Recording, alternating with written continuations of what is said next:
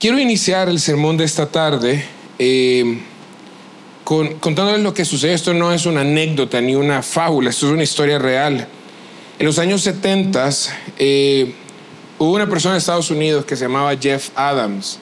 Él creció sabiendo que algo no era normal en su familia, porque aunque lo amaban, él sabía que era muy distinto a sus hermanos, pues el color de piel era diferente, su color de piel era diferente al de sus hermanos, su color de piel era diferente al de sus padres.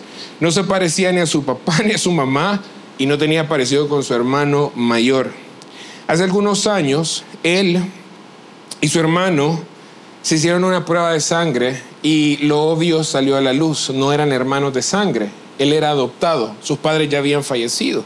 Entonces fueron a hacerse la prueba con su hermano, aunque era bastante obvio, pero fueron a hacerse la prueba y no eran hermanos de sangre. Ahora, unos cuantos años después que él se hizo la prueba y que su hermano se hizo la prueba, hubo una genetista la que se llama Julie, se hizo una prueba de ADN porque ella también era adoptada para ver si en el banco de información de ADN encontraba a sus hermanos. ¿Y qué sucedió?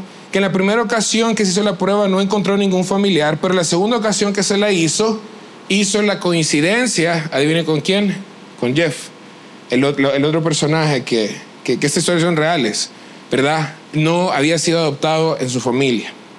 Bueno, la base de datos de ADN encontró que había otra hermana de ellos, de sangre, ¿verdad? Que había compatibilidad genética, y se encontraron los tres cuando tenían alrededor de 50 años.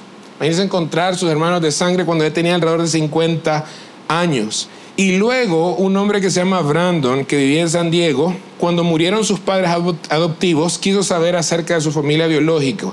Cuando metió los datos a esta empresa, ¿qué se encontró? Que era el hermano de Jeff, de Julie Beth, se llamaba la otra mujer. Esa es una historia real, fue publicada en la Universidad de Carolina del Norte en el sitio web de ellos. Cuando entrevistaron a Beth, a una de las hermanas, ella le dijo al reportero, es un poco extraño encontrar a tu familia cuando tienes 50 años y toda tu vida no has sabido nada de ellos. Imagínense que ustedes cumplieron 50 años, a los 50 años encontraron a su familia. Entonces cuenta el reportaje que a partir de que se conocieron los unos a los otros, han, han decidido pasar más tiempo juntos para conocerse y de alguna forma poder recuperar todo el tiempo, ¿verdad?, en el cual no habían estado juntos. Pero sobre todo, como dice Brandon, el último que encontraron, lo interesante es que cuando los padres adoptivos de él murieron, él pensó que se había quedado solo. Él pensó que se había quedado sin familia y para suerte y bendición de él, bueno, para por suerte, yo no sé cómo llamarlo, ¿verdad? Obviamente los planes de Dios le permitió a los 50 años, cuando pensó que ya no tenía familia porque él no se había casado, encontrar a sus hermanos y encontrar a su familia. ¿Sabe que algo similar ocurre en la vida del cristiano? De pronto, los ojos de tu entendimiento son abiertos, tú ves tu necesidad de Cristo, tú pones tu fe en Él, tú te conviertes, eres adoptado como un hijo de Dios y sin saberlo tú, el Señor te regala hermanos y hermanas que no sabías que tenías, pero ahora son tu familia. Quiero pedirle que se vuelvan a ver los unos a los otros, vuelvan a ver. Son los hermanos que el Señor les ha regalado, unos con otros hermanos, así es la familia de Dios. Y ahora, amada iglesia, sublime gracia, ustedes son una familia en el Señor. Es una, cada uno de ustedes es una bendición los unos para los otros. Y así como estos hermanos que no se conocían, no habían compartido con ellos, probablemente tú no, no has compartido quizás con algunos de los que están acá. Quizás hasta llegan a ser desconocidos para ti porque quizás primera o segunda ocasión en que tú vienes pero ahora son tu gran familia espiritual. Estos hermanos decidieron aprovechar el tiempo y conocerse y compartir con su familia el resto de sus vidas cuando tenían 50 años. De la misma manera, amada iglesia, sublime gracia, el Señor espera que ustedes se conozcan y vivan como una familia en la fe, como una familia espiritual, participando del amor que Dios nos ha dado. Entonces, el título del sermón de esta tarde es El servicio, la marca del verdadero amor. Servicio, la marca del verdadero amor. Y espero que el Espíritu Santo nos convenza de lo siguiente. Jesucristo nos demostró su amor por medio de su sacrificio por nosotros, por lo tanto nosotros debemos mostrar los unos a los otros amor, sacrificándonos y sirviéndonos unos a otros.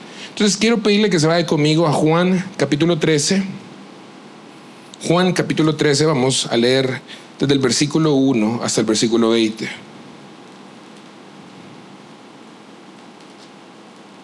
Juan capítulo 13, vamos a leer desde el versículo 1 hasta el versículo 20. Y recuerde cuál es el punto central, o aquello que espero que se lleve en su corazón en este sermón, es si Jesucristo nos amó sirviéndonos y sacrificándose por nosotros, nosotros debemos amarnos unos a otros mediante un sacrificio servicial. Leamos la palabra de Dios. Juan capítulo 13. Antes de la fiesta de la Pascua, sabiendo Jesús que su hora había llegado para pasar de este mundo al Padre, Pon atención a lo que va a decir ahorita. Habiendo amado a los suyos que están en el, en el mundo, los amó como. ¿Qué dice la palabra de Dios? ¿Los amó? ¿Qué dice? Hasta el fin. Su amor fue hasta el fin. Y durante la cena, como ya el diablo había puesto en el corazón de Judas Iscariote, hijo de Simón, el que lo entregara, Jesús, sabiendo que el Padre había puesto todas las cosas en sus manos y que de Dios había salido y a Dios volvía, se levantó de la cena, se quitó el manto y tomando una toalla se la ciñó. Luego echó agua en una vasija y comenzó a lavar los pies de los discípulos y a secárselos con la toalla que tenía ceñida. Cuando llegó a Simón Pedro, esto le dijo, Señor, ¿tú me vas a lavar los pies? Y Jesús le respondió, ahora tú no entiendes lo que yo hago, pero lo entenderás después. Jamás me lavarás los pies, le dijo Pedro si no te lavo, no tienes parte conmigo, le respondió Jesús. Simón Pedro le dijo, Señor, entonces no solo los pies, sino también las manos y la cabeza. Y Jesús le dijo, el que se ha bañado no necesita lavarse, excepto los pies, pues está todo limpio. Y ustedes están limpios, pero no todos, porque sabía quién lo iba a entregar. Por eso dijo, no todos están limpios. Entonces cuando acabó de lavarle los pies, tomó su manto y sentándose a la mesa otra vez, le dijo, ¿saben lo que les he hecho? Ustedes me llaman maestro y señor y tienen razón porque lo soy. Pues si yo el Señor y el Maestro les lavé los pies, ustedes también deben lavarse los pies los unos a los otros, porque les he dado ejemplo para que como yo les he hecho, también ustedes lo hagan. En verdad les digo que un siervo no es mayor que su Señor, ni un enviado es mayor que el que lo envió. Si saben esto, serán felices si lo practican. No hablo de todos ustedes, yo conozco a los que he escogido, pero es para que se cumpla la escritura. El que come mi pan ha levantado contra mí su talón. Se lo digo desde ahora antes de que pase, para que cuando suceda crean que yo soy. En verdad les digo que el que recibe al que yo envíe me recibe a mí, y el que me recibe a mí recibe a aquel que me envió. Bueno, hermanos, quiero compartir el primer punto de este sermón es el fundamento de nuestras relaciones es el amor. Déjenme poner en contexto este pasaje para que lo podamos entender mejor. Jesús ha pasado tres años en su ministerio aquí en la tierra. Él ha estado predicando, él ha estado enseñando, él ha estado haciendo milagros. Eh, él ha dado testimonio que él es el Mesías esperado por los judíos. Pero ahora ha llegado el momento de ir a la cruz, ha llegado el momento de ir a ser crucificado, es el momento de cumplir el propósito por el cual Dios lo ha enviado en la tierra. Y la pregunta es, ¿qué es lo que Jesús desea enseñarles antes de ir a la cruz? Porque en menos de 24 horas Jesucristo va a estar crucificado. Es como que yo le dijera, de aquí en menos de 24 años yo no voy a estar con ustedes. Jesucristo va a estar crucificado, Él va a morir y va a resucitar a los tres días. Entonces, ¿qué es lo que Jesús quiere enseñarle a sus discípulos antes de ir a la cruz? Y en el Evangelio de Juan, aquí hay como un zoom, específicamente en este capítulo, acerca de esa última noche que Jesús tuvo con sus discípulos. Lo que viene a continuación es lo que se conoce como el discurso del aposento alto. Cuando Jesús instituyó la Santa Cena para tomar el, pan y para tomar el vino, aquí tenemos como un zoom, como un acercamiento a esto que sucedió aquella noche. Y en el versículo 1 inicia mostrándonos el corazón de Jesús en medio de aquella noche y de la oración que hizo por sus discípulos después. Primero nos dice, léelo conmigo, versículo 1, antes de la fiesta de la Pascua, sabiendo Jesús que su hora había llegado. ¿Su hora de qué? Su hora de morir. La hora de morir de Jesús había llegado. Ese es el contexto. Pero luego, ¿qué dice? Habiendo amado a los suyos que estaban en el mundo, los amó hasta el fin. Y yo creo que muchas veces hemos leído este pasaje y hemos saltado a la conclusión inmediatamente que el pasaje trata de la humildad porque el pasaje trata de lavarse los pies los unos a los otros, leemos el pasaje, inmediatamente decimos, ah, es que esto se trata de la humildad, que tenemos que lavarnos los pies los unos a los otros. Lo he enseñado yo en alguna ocasión de esta forma, lo he escuchado a otros pastores y le decirles, ¿verdad? Lo he escuchado, ¿verdad? Inclusive como un mandato, aunque esto no es un mandato realmente, lavarnos los pies, Ya vamos a ver qué quiere decir este, este pasaje. Sin embargo, nos pasamos el versículo 1 y por eso no entendemos bien el pasaje. Porque todo el pasaje del lavamiento de los pies está bajo la sombra del amor de Jesús por los suyos. Eso es lo que dice el versículo 1. Los amó hasta el fin. Es decir, nada de lo que Jesús va a hacer después, que es tomar el agua, tomar un manto, lavar los pies a los discípulos, no, no lo podemos entender si no leemos el versículo 1. Es Jesús amó a los suyos. Todo lo que va a pasar a continuación, inclusive lo que va a enseñar en los capítulos 14, 15, 16 y 17, está bajo esa sombra. Que Jesús amó a los suyos hasta el fin. Y hasta el fin acá significa hasta las últimas consecuencias. De una forma muy general, el Señor ama a toda su creación porque son sus criaturas. Pero hay una forma específica del amor de Dios que la tiene solo para aquellos que son sus hijos. Ese es de ese amor que estaba hablando acá. De ese amor que lo llevó a Jesús a decir, yo voy a la cruz a recibir la ira de Dios en tu lugar, en tu lugar, en tu lugar, en tu lugar, para que tus pecados sean perdonados y tú no recibas y yo no reciba el castigo que merecemos por nuestra maldad. Hazme un favor, vámonos ahí mismo a Juan 15, un poquito más adelante, Juan 15, versículo 14 y 16. Ustedes son mis amigos y hacen lo que yo les mando. Ya no los llamo siervos, porque el siervo no sabe lo que hace su Señor, pero los he llamado amigos porque les he dado a conocer todo lo que he oído de mi Padre. Ustedes no me escogieron a mí, sino que yo los escogí a ustedes y los designé para que vayan y den fruto y que su fruto permanezca, para que todo lo que pidan al Padre en mi nombre se los concedas. Ese amor que tiene Jesús por sus escogidos, nos dice el versículo 1, es un amor que va hasta el fin. No es un amor que tú y yo merezcamos. ¿Quién de nosotros merece que Jesús muera por nosotros? Es, por gracia que el Señor lo ha hecho. Es un amor inmerecido. Dice Efesios capítulo 1, versículo 4, que Dios desde antes de la fundación del mundo nos amó y nos escogió para que fuéramos suyos. Ni siquiera habíamos pensado en nacer nosotros. Ni siquiera nuestros padres habían pensado en tenernos. Pero el amor ya era un amor de Dios que va hasta lo extremo por ti, por nosotros. Y cuando dice hasta el fin, no se le refería hasta los últimos tiempos, sino hasta las últimas consecuencias. Amada iglesia, si hay algo que debe llenar tu corazón de paz y gozo, es saber que tú eres amado por Jesús. Es saber que hay un amor tan profundo por ti que estuvo dispuesto a ir a la cruz a recibir la ira de Dios en tu lugar. Si hay algo que debe llenar tu autoestima, es saber que el mejor amor del universo te, ha sido dado sin medida. Si tú, porque a veces nosotros andamos con esta necesidad de que alguien nos ama. ¿Sabe por qué? Porque no reflexionamos en el amor que Jesús ha tenido por nosotros. Si hay algo en lo cual yo debo poner mi identidad y mi valor es que Cristo me ama. Porque a veces andamos corriendo, poniendo nuestro valor, nuestra identidad en las cosas materiales, en la fama, en el reconocimiento. Cuando deberíamos pensar, yo soy amado por Jesús y eso es lo que me da identidad, eso es lo que me da valor, que Jesús me amó hasta el fin, hasta el extremo. Y si hay algo que debe moverme a amar a mi hermano, es que Cristo lo amó hasta el fin. ¿Por qué debo de amarte a ti? ¿Por qué debo de amarte a ti? ¿Por qué debo de amarte a ti? Porque a ti, a ti, a ti, a los que están acá, el Señor los ha amado hasta el fin. Y cada uno de ustedes son importantes para Cristo. Y eso es lo que tiene que moverme a mí a valorarlos, a amarlos, a servirles, a cuidarlos, a protegerlos, a estar pendientes los unos de los otros. Si hay una razón por la que tus hermanos los que se volvieron a ver y vieron cómo estaban todos acá, tienen que ser valiosos para ti, es porque el Señor los ha amado hasta el fin.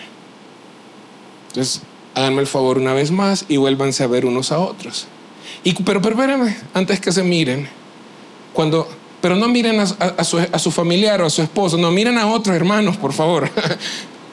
cuando se miren, vean en cada una de esas personas el amor de Jesucristo que dio su vida por ese hermano que ustedes van a ver. Ahora sí, mírense los unos a los otros.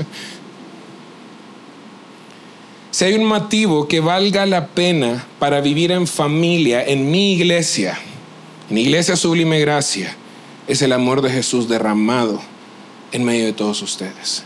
El amor de Cristo hasta el fin. Cuenta la historia que después de la Segunda Guerra Mundial, era muy difícil para las naciones de Europa, ¿verdad?, desechar aquellos prejuicios que habían unos con otros, vea, los alemanes, ¿verdad?, y los británicos y la coalición, ¿verdad?, contra los alemanes, porque esto había causado mucho sufrimiento y dolor en todos los países europeos. En Suiza, ¿verdad? que Suiza se conoce porque no se metió en la guerra de un lado ni de uno ni de otro, sino que fue neutro, había una iglesia bautista. ¿Y sabe que en esa iglesia bautista había un joven cristiano de Dinamarca que estaba reunido con soldados de otras naciones adorando a Dios. Estaban ahí en la iglesia, así como estaban ustedes hace un momento adorando, estamos adorando a Dios todos juntos. En ese momento, cuando se estaba haciendo la lectura de la, de la palabra de Dios, entró un soldado alemán aquella iglesia. Es un soldado alemán del ejército de ocupación alemana. Entró a la capilla. Aquel joven de Dinamarca vio a aquel soldado se levantó y se salió del templo. Se salió molesto, no podía ocultar su disgusto y su enojo. El cristiano de Dinamarca se levantó y pocos después, minutos después, regresó y continuó adorando del culto de adoración, siguió adorando a Dios y siguió recibiendo la palabra de Dios. En el momento oportuno de aquella reunión, levantó la mano y le pidió al capellán que le diera la oportunidad de decir algo. El capellán le dio la oportunidad y, le y dijo él frente a todos, en el momento en que este soldado alemán entró a la capilla, sentí que mi corazón se llenaba de odio contra él. Pensé en los sufrimientos que mi pueblo, mis familiares han tenido por causa de su pueblo. E inmediatamente decidí que yo no iba a adorar a Dios en el mismo lugar donde Él estaba. Pero cuando salí con mi corazón lleno de odio, de repente pensé en el amor que Cristo tuvo por aquel soldado alemán. Y cuenta que él pensó, así como Cristo murió por mí, murió también por él. Ciertamente dijo, no puedo estar fuera de este culto, este hombre es mi hermano. Esa es la razón, hermanos. Juan capítulo 13, versículo 34, si ustedes van un poquito más adelante de, de los versículos que leímos, Jesucristo dice, un mandamiento nuevo le doy, que se amen los unos a los otros. Como yo los he amado, así se amen los unos a los otros. Ahora, ¿en qué sentido este mandamiento es nuevo, amada iglesia? Porque la ley de amar al prójimo ya estaba en el Antiguo Testamento, ya estaba en Levítico. Tenías que amar a tu prójimo, pero Jesús dice, un nuevo mandamiento les doy. ¿En qué sentido es nuevo? Lo, la novedad aquí es que debemos amarnos como Cristo nos ha amado. Así debe ser el amor que tenemos los unos por los otros. Y esto es muy visible más, porque acuérdense que estaban en la Pascua. La Pascua era la celebración judía de cuando Israel había salido de Egipto mediante el sacrificio de un cordero. Pero adivinen que ese año Jesucristo iba a ser el cordero. Ese año Jesucristo iba a ser el cordero que iba a ser sacrificado para librar a los suyos de las cadenas del pecado y de la esclavitud de la muerte. Y quiero que entiendas que Jesucristo sabía lo que iba a pasar con él al día siguiente. Él lo sabía. Él sabía que el día siguiente él iba a morir, iba a ser avergonzado, iba a ser maltratado, iba a ser clavado, se le iba a poner una corona de espinas en su cabeza, iba a ser desnudado frente al pueblo. Y cuando iba a ser la hora de liberar a un malvado o liberarlo a él, él siendo justo, sin haber cometido un solo pecado, iban a gritar, liberen a Barrabás y crucifiquen a Jesús. Él sabía ese día lo que iba a suceder. Y piensa que en medio de una situación emocional difícil para Jesús, porque él sabía que en menos de 24 horas iba a estar colgado en una cruz, Jesucristo estaba pensando en los suyos en ese momento. Eso es impresionante. Por eso es que Jesús dice un mandamiento nuevo, porque tenemos que amar como Él. ¿Cuánto tenemos que aprender de nuestro Maestro? ¿Cuánto tenemos que aprender de Jesucristo? Porque nosotros cuando estamos en un problema o en medio de una tribulación, nunca tenemos ojos para otras personas. Estamos centrados en mí, en mi problema, en mi necesidad. Y si uno le dice a un hermano en tribulación, como pastor, hermano, dice que le ayude a este hermano, los hermanos se ofenden. Pastor, y que no ve que el problemado soy yo. ¿Cómo me está diciendo que va a ayudar a otro hermano? Eso es lo que estaba haciendo Jesús acá. Él, había amado tanto a los suyos, a los discípulos en ese momento, que les iba a dar la enseñanza importantísima para su vida. Él estaba pensando en su bienestar, aún cuando al día siguiente Jesucristo iba a estar colgado de un madero. Ese es el camino. Estando a las puertas de su profundo dolor, amó a los suyos. Y eso me va a llevar al segundo punto de este sermón, hermanos. El verdadero amor sirve a los demás. Verdadero amor sirve a los demás. Veamos lo que sucedió aquella noche. Lean conmigo el versículo 2 al 5, por favor.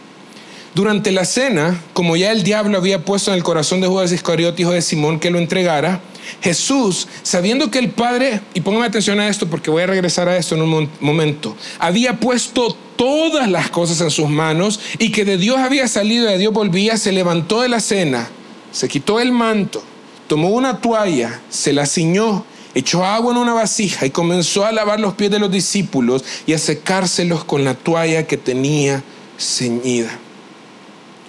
Hermanos, en aquel entonces no habían calles de asfalto como la de nosotros, no habían aceras. Y la costumbre era de las, de, las personas era andar con sandalias abiertas. Ustedes se imaginan cómo estaban los pies de aquellos discípulos aquel día. Sucios, llenos de lodo, llenos de suciedad.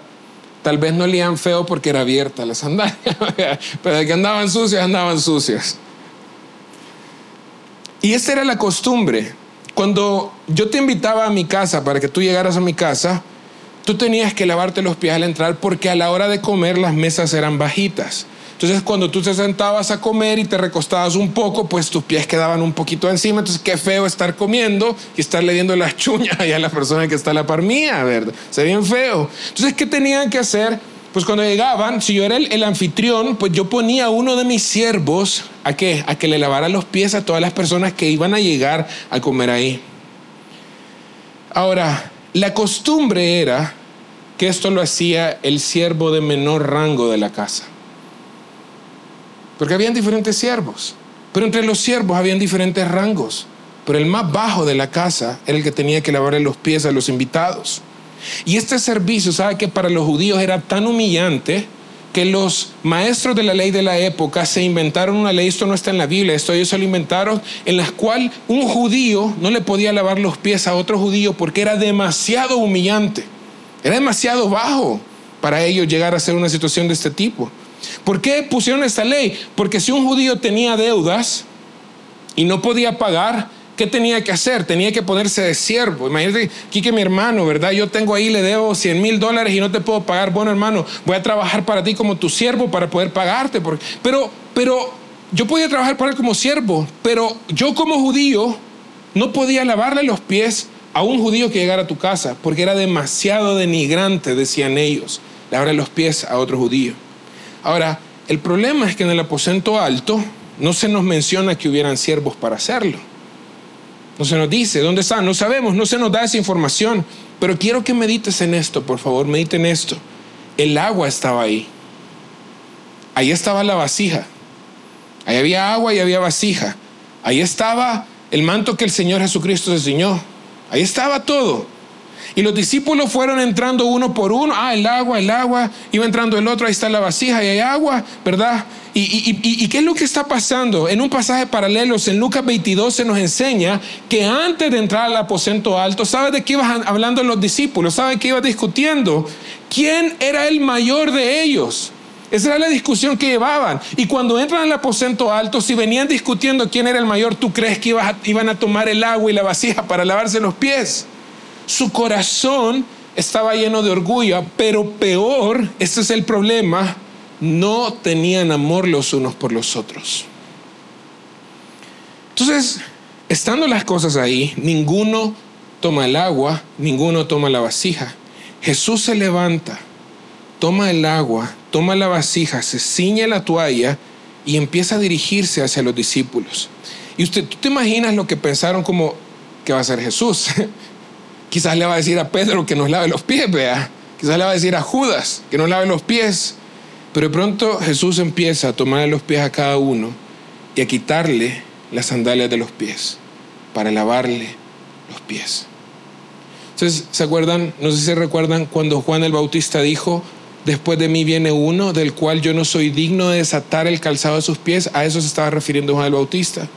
Juan el Bautista decía, yo comparado con Jesús soy tan bajo que ni siquiera soy digno de lavarle los pies. ¿Y qué estaba haciendo Jesús en ese momento? Él, el Señor, quitándole a cada uno de ellos sus sandalias y lavándole los pies. ¿Alguna vez te ha pasado que ves alguna necesidad y no haces nada al respecto porque creemos que está por debajo de nosotros? Quizás visitar a un hermano en una zona humilde. Ay, no, que, que vaya el pastor Abraham. Ah, para eso, para eso es pastor él, vea. ¿Quién lo mandó a ponerse pastor? que vaya él con su esposa.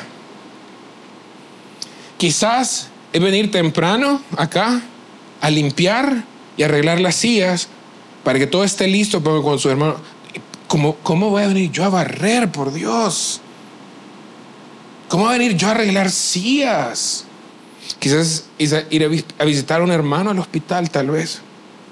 Y de pronto alguien más lo hace sin pensarlo. Y tú te das cuenta, hey, el hermano vino ahora, hizo limpieza, vino a lavar los baños, barrió, ordenó las sillas. Y nos quedamos con aquella sensación de, yo tenía que haber hecho esto y no lo hice. Eso es lo que le estaba pasando a los discípulos en ese momento. Yo tenía que haberle lavado los pies a Jesús y no lo hice. Y Él nos está lavando los pies. Él era el maestro, era el Señor el que tomó el agua para hacerlo. Y yo me imagino el silencio en aquel lugar y los discípulos avergonzados viéndose unos a otros como, la regamos. ¿Por qué no nos tomamos nosotros el agua? Ahora, ¿por qué hizo Jesús esto? Primero de Corintios, capítulo 13, versículo 4. El amor es paciente, es bondadoso, no tiene envidia no es jactancioso, el amor es humilde y por eso tiene la capacidad de servir a los demás sin importar el tipo de servicio que se dé. ¿Sabes por qué Jesús pudo ser humilde aquel día con sus discípulos? Por lo que leímos en el versículo 1, porque los amaba. Es imposible servir si no hay amor. Es imposible ser humilde si no hay amor. Es el amor el que lleva nuestro corazón a humillarse para poder servir a mi prójimo, especialmente a la familia de la fe. Pero quiero que medites esto. Por favor, medite esto. Lee conmigo el versículo 3, por favor. Jesús, sabiendo que el Padre había puesto todas las cosas, ¿dónde, hermanos? ¿Qué dice el versículo 3? ¿Dónde había puesto el Padre todas las cosas? En sus manos las manos que sostenían todas las cosas estaban lavándole los pies sucios a aquellos discípulos aquel día. ¿Tú te imaginas eso? Porque una cosa es que el presidente Nayib Bukele te venga a lavar los pies. Una cosa es que el señor Ricardo Poma te venga a lavar los pies. Otra cosa muy distinta es que el que sostiene la creación en sus manos esté desatando las sandalias de los pies para lavarle los pies a los discípulos. ¿Tú entiendes lo que estaba pasando en ese momento? Jesucristo, sabiendo que el Padre había puesto todo en sus manos y aquellas manos hermosas de nuestro Salvador, que sostienen tu vida y mi vida y sostienen la vida de aquellos discípulos en aquel momento, le estaba quitando las sandalias a los pies para quitarles toda la suciedad que tenían, todo aquel lodo, todo aquel polvo, ¿verdad? Quizás uñas feas, le estaba lavando en aquel momento. Todo lo profundo de la enseñanza de Jesús en estos versículos. ¿Sabes por qué? Porque el verdadero amor no mira una posición como una barrera para servir. Es que, es que, yo, soy el, que yo soy el ministro de alabanza. Es que, es que yo soy el pastor de la iglesia cristiana vida. El que sostenía el mundo en sus manos. Estaba lavando los pies. ¿Quiénes somos nosotros para no servir? ¿Quiénes somos nosotros para no amar con humildad? Uno por uno, seguramente avergonzados, fueron lavados por las manos del Señor aquel día hasta que llegó a Pedro. Ahora leamos del versículo 6 al 11, por favor. Cuando llegó a Simón Pedro, este le dijo, Señor, ¿tú me vas a lavar a mí? Ahora, esto puede parecer humildad, pero ya vamos a ver que esto era orgullo realmente de Pedro. Jesús le respondió, ahora tú no entiendes lo que hago, pero lo vas a entender después. Jamás me lavarás los pies a mí, le dijo Pedro. Y Jesús le dijo, bueno, si no te lavo no tienes parte conmigo. Y Simón Pedro le dijo, entonces Señor, no solo los pies, también las manos y la cabeza. Y Jesús le dijo, el que se ha bañado no necesita lavarse solo los pies, pues está limpio y ustedes están limpios, pero no todos, porque sabía que él lo iba a entregar y por eso dijo, no todos están limpios. Y Pedro le dijo a Cristo que no se debería lavar los pies. En un principio parecía humildad, pero no lo era. ¿Sabes por qué? Porque él también estaba siendo orgulloso al no dejarse lavar los pies. ¿Por qué? Porque el orgullo también se manifiesta en la forma de yo no necesito de nadie. Es otra forma de mostrar orgullo. No, yo necesito que tú me hagas un favor, yo necesito que tú me ayudes, yo no necesito pedir consejo, yo necesito de nadie, yo puedo valerme por mí mismo, no necesito de nadie. Eso es lo que le está diciendo Pedro. Hey, tú, no, tú no me vas a lavar, Señor. Yo necesito que tú me laves. Pero lo que Pedro no entendía es que le está dando una gran lección para la salvación. Porque para que tú puedas ser salvo, tú necesitas reconocer que estás sucio y que alguien tiene que lavarte. Jesús le está enseñando una profunda enseñanza para poder ser salvo. Porque Pedro le dice, hey Pedro, es que vos no entendés, espérame, tranquilízate un poco. Ahorita no entendés, pero después vas a entender. ¿Por qué iba a entender después Pedro? Porque Jesús iba a morir y resucitar. Pero, ¿cómo puedo yo dejarme lavar por el Espíritu Santo a menos que yo reconozca que necesito ser lavado? Entonces Pedro le dice, bueno, entonces todo, Señor, no, tranquilo, tú ya estás lavado. Que fue lavado, solo necesita lavarse los pies. Eso es una enseñanza también para recordarnos que aunque estamos lavados por la sangre de Cristo, día a día estamos pecando y necesitamos cada vez más ser santificados por el Espíritu Santo. Pero necesitamos reconocer nuestra sociedad. Necesitamos reconocer que no hemos llegado a la perfección. Y si tú no tienes a Cristo en tu corazón, déjame decirte algo. Tú estás, no tienes parte con Dios. Lee conmigo, por favor. Versículos 8. Jamás me lavarán los pies, le dijo Pedro. Y Jesús le dijo, si no te lavo, no tienes parte conmigo. Escúchame, por favor, esto es, si tú no tienes a Cristo, esto es lo más importante que necesitas escuchar este día si tus pecados no han sido lavados, así como los pies de Pedro necesitaban ser lavados, tú no tienes parte con Dios. Tú puedes creer que eres un hijo de Dios. Tú puedes creer que Dios te escucha, pero déjame decirte algo. Tú no eres hijo de Dios y Dios escucha todas las oraciones del mundo, pero las únicas que le pone atención a las de sus hijos. Y si tus pecados no han sido lavados por Jesucristo, tú no tienes parte con Dios. Tú no eres hijo de Dios. Tú necesitas que tus pecados sean lavados este día para que puedas tener parte con Dios. ¿Y eso cómo se hace? Este es el hermoso mensaje del Evangelio. Necesitas creer que Jesucristo murió en la cruz para recibir el castigo que tú merecías por tu pecado. Y si tú crees, confías, dependes solamente de Jesús y su sacrificio, tus pecados son perdonados y son lavados.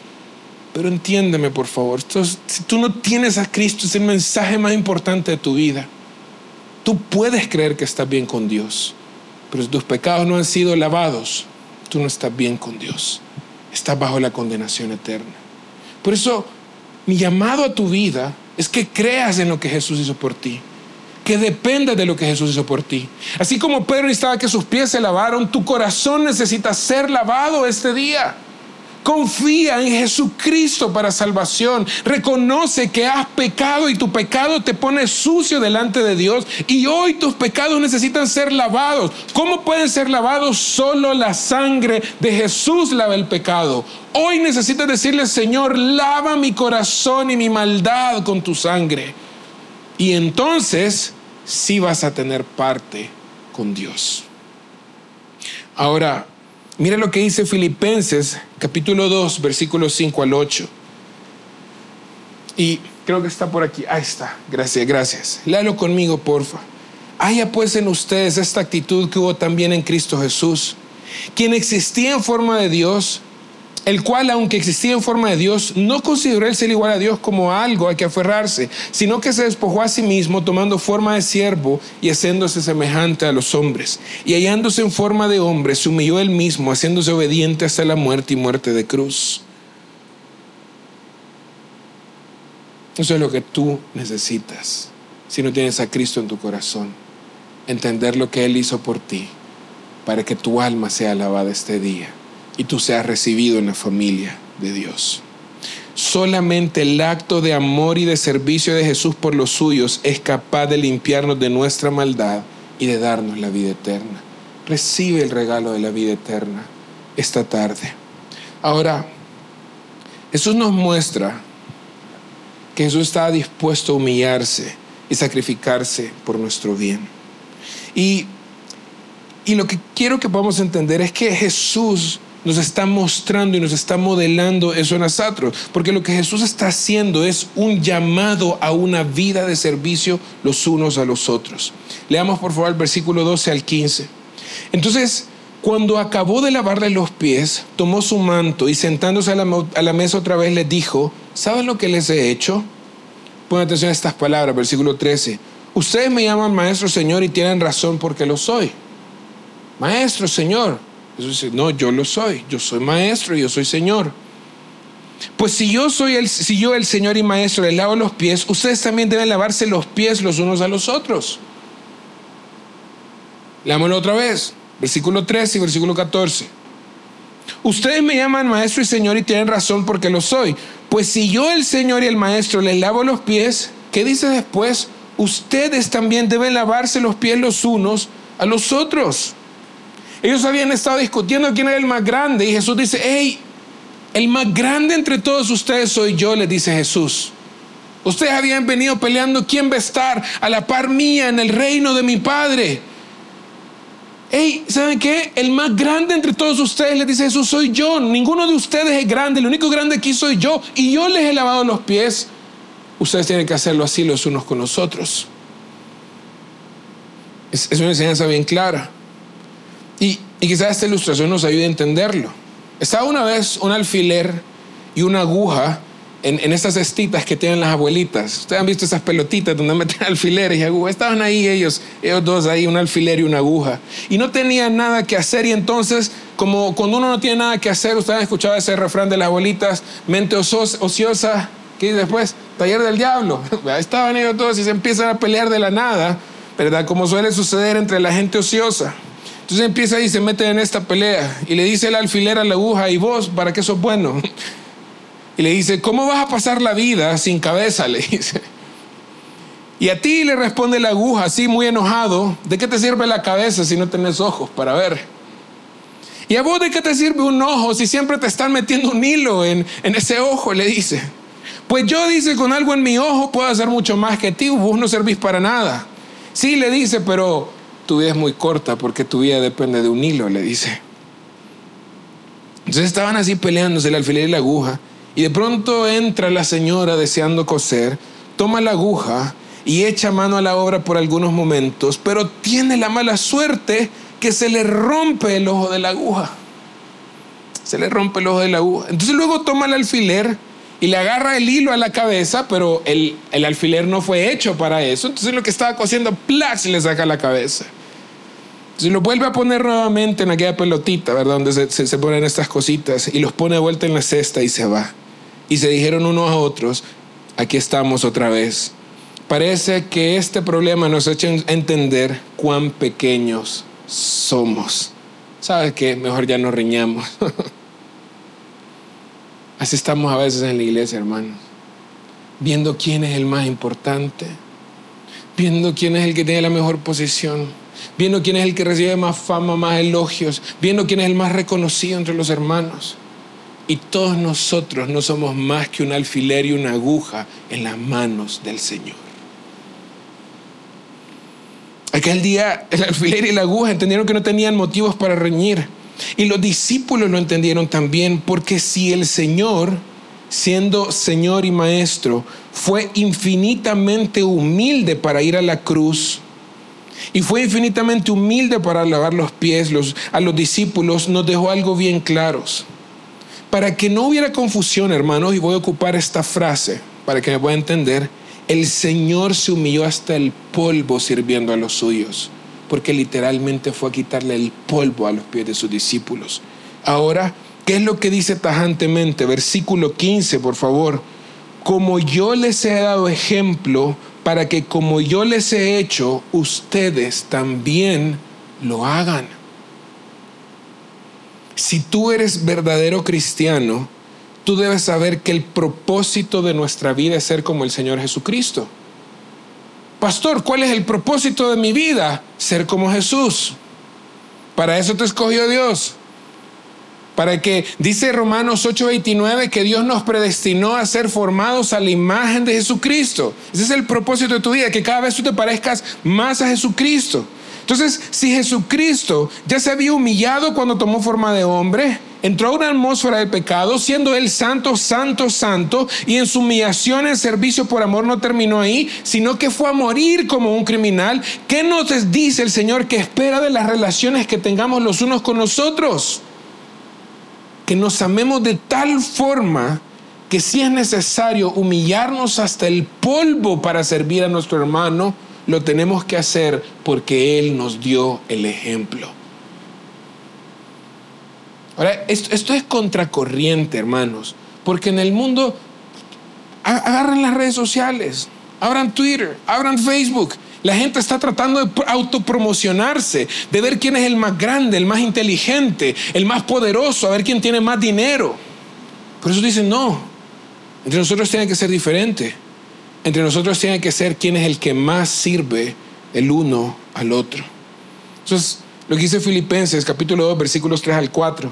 No hagan nada por egoísmo o vanagloria, sino que en una actitud humilde, pongan atención a esto, por favor.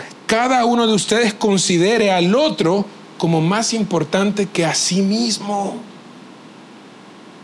Fuerte. Y luego dice el versículo 4, no buscando cada uno sus propios intereses, sino los intereses de los demás. ¿Cuánto hemos practicado esto? Voy a considerar a mi hermano más importante que mí y tus intereses van antes que los míos. Jesús dice, así quiero que se amen, así quiero que se sirvan. Y si por si acaso los discípulos o nosotros no lo hemos entendido hasta aquí, Lee conmigo el versículo 16, aquí tenemos que reflexionar muchísimo. En verdad les digo que un siervo no es mayor que su Señor, ni un enviado es mayor que el que lo envió. Si saben esto, serán felices si lo practican. ¿Sabes? La humillación de Jesús ese día fue la de humillación de un Señor para un siervo. Pero nosotros, cuando nos humillamos para servirnos unos a otros, solo estamos cumpliendo lo que debemos hacer porque tú y yo somos siervos. Tú y yo no somos señores. El Señor es Jesús. Entonces cuando nosotros nos servimos unos a otros, ¿qué es lo que estamos haciendo? Lo que nos corresponde hacer. No hay espacio para el orgullo, no hay espacio para la jactancia. No estamos haciendo más que cumplir nuestro rol. Entonces, amada iglesia, el llamado de Cristo es, póngame atención, estas palabras un poquito duras, pero se las digo con todo mi amor, es a que abandonemos nuestros aires de grandeza es el llamado de Cristo. Es que abandonemos eso de que estoy esperando qué va a hacer mi hermano por mí. Quiero ver qué hace Sublime Gracia por mí. Quiero ver qué va a hacer esta congregación por mí. Quiero ver qué va a hacer el pastor Abraham y su esposa por mí. No, como hijos de Dios debemos pensar con cordura de nosotros mismos y vernos de acuerdo a lo que somos siervos los unos de los otros. La familia de la fe está conformada por hermanos siervos que ponen los intereses de los unos antes que los propios. Entonces cuando tú vienes a Iglesia Sublime de Gracia, tú vienes aquí a pensar, ¿qué necesitan mis hermanos? Yo les voy a servir. ¿Qué necesita mi pastor Abraham? ¿Qué necesita su esposa? Voy a servirles. ¿Cuál es la necesidad de ellos? ¿Cuál es la necesidad de mi hermano? Quizás nunca le he preguntado a mi hermano, quizás solo nos hemos saludado de hoy a Dios, pero sabes que hoy es un buen momento para que cuando terminemos el servicio tú te acerques a algún hermano, hermano, ¿qué necesitas? Quiero servirte. ¿Tienes alguna necesidad? Porque quiero ver cómo te puedo ayudar. Eso es la familia de la fe. Eso es lo que Jesucristo nos enseñó y nos modeló. Ahora alguien se podría estar pensando, Pastor Abraham se volvió loco para que trajo este pastor a que nos dijera esto. Yo no me voy a rebajar a servir a otros. ¿Sabes, ¿Sabes cuál es el problema? Que el humanismo ha desplazado la Biblia de los púlpitos de las iglesias. Ese es el problema. Esa es la realidad. Por eso no entendemos lo que Jesucristo nos está pidiendo acá. Por eso nos parece extraño, nos parece raro. Según el hombre, por atención, el hombre tiene problemas de baja autoestima, pero la Biblia dice lo contrario. La Biblia dice que nos creemos más de los que nos debemos de creer. Por eso la Biblia nos dice, nadie tenga un concepto de sí mismo más alto del que debe tener.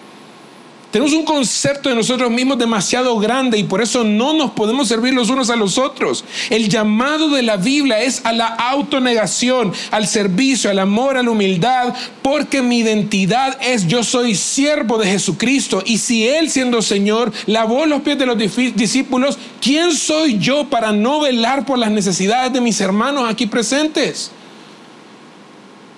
¿Quién soy? Yo estoy aquí para servir para seguir los pasos de Jesús.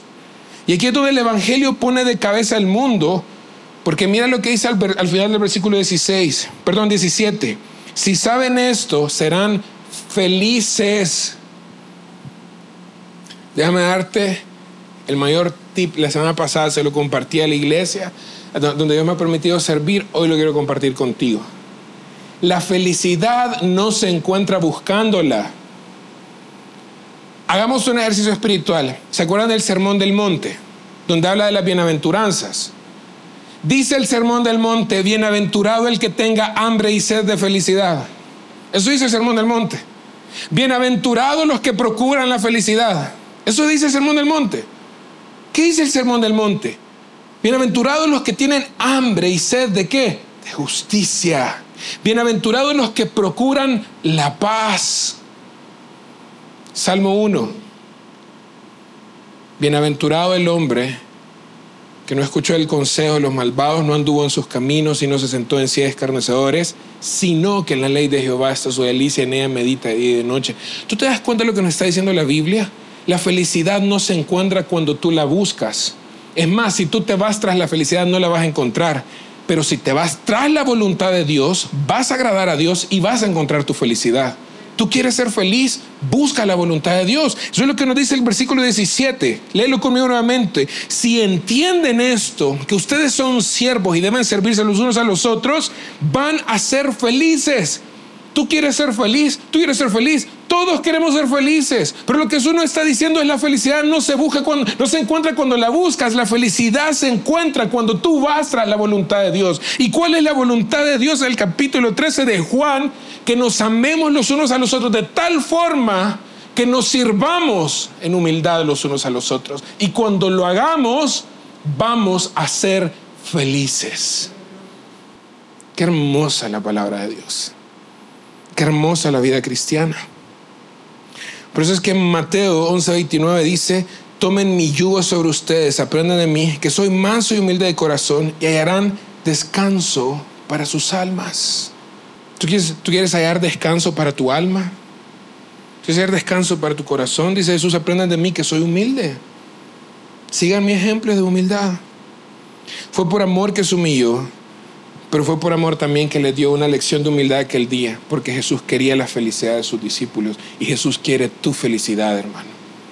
Jesús quiere que tú seas feliz, de verdad, te lo digo. Porque a veces pensamos, ay, no, es que el Señor Jesús solo nos pone carga. No, no, no, no. No, no nos equivoquemos. Cuando el Señor nos ordena su palabra y en su ley algo, es porque Él quiere nuestra felicidad. Cuando Dios te dice haz algo, cuando Dios te dice no hagas esto, Él quiere tu felicidad. Y cuando Dios nos dice sírvanse unos a otros con amor, Él quiere tu felicidad, hermano. Los que ya lo han hecho, ya han experimentado la felicidad de servirse los unos a los otros. Yo sé, yo sé que lo han, si, si lo han hecho de corazón, yo sé que ustedes van a decir, pastor, tienes razón. Cuando uno vive una vida de servicio, uno es feliz invitación es que si lo has dejado de hacer, vuelvas a hacerlo. Y si nunca lo has hecho, lo empieces a hacer. Aprende a servir a tus hermanos. Ora por ellos. Mira, esa es una buena prueba de ver qué tanto nos amamos. ¿Qué tanto oras por tus necesidades y qué tanto oras por las necesidades de tus hermanos? Eso habla mucho de nuestro corazón. En tus oraciones diarias, cuando vas a orar con el Señor, está, ¿Está tu lista llena de peticiones tuyas? Y las peticiones de mi hermano aquí, ya oraste por él. De mi hermana, ya oraste por las peticiones de ella. De mi hermana aquí, ya oraron por las peticiones de ella. Eso habla mucho de nuestro servicio los unos a los otros. ¿Dónde están nuestros intereses? Ayúdales cuando lo necesiten. Si tú te das cuenta que tu hermano se ha quedado sin trabajo, ¿por qué no vas al súper y haces un súper y se lo vas a dejar? Pastor, pero entonces esta semana no voy a poder ir a comer pupusas. De eso estamos hablando. Créeme que hacer eso te va a hacer más feliz que las pupusas del viernes. Pastor Abraham, ¿qué necesita en Iglesia Sublime Gracia? Yo estoy aquí para servir, pastor. ¿Cuántos han hecho eso con el pastor acá? ¿Por qué no lo hemos hecho? Si Jesús nos está prometiendo felicidad si lo hacemos. Jesús nos está diciendo vas a ser feliz. Sacrifica tu tiempo por otros. Ese tiempo de descansito que tal vez podrías echarte una siestecita el domingo por la tarde o el, sábado por la tarde, porque no dice, no, en lugar de dormir ahora voy a ir a visitar a mi hermano que yo he visto que no ha llegado por dos domingos. Lo voy a ir a visitar para animarlo a que se siga congregando fielmente al Señor. Sírveles con tus dones. ¿Cuántos están ocupando sus dones aquí en Iglesia Sublime Gracia para servir a sus hermanos? ¿O estás ahí con respeto? Se lo digo con todo respeto, hermanos pero tengo que ser claro con lo que voy a decir. ¿Cuántos están ahí sentados calentando una silla domingo a domingo sin poner sus dones al servicio de sus hermanos? No, Jesucristo te está llamando, sirve, sirve, sirve. Y así sigues mi ejemplo y así vas a ser feliz. Aprendamos del Señor, hermanos, a ponernos por debajo de los hermanos y no por encima de ellos. Sabes, no vivas tu vida cristiana esperando lo que los demás van a hacer por ti. Mejor aprendamos del Maestro y vivamos nuestra vida cristiana en constante búsqueda de qué puedo hacer yo por mi hermano.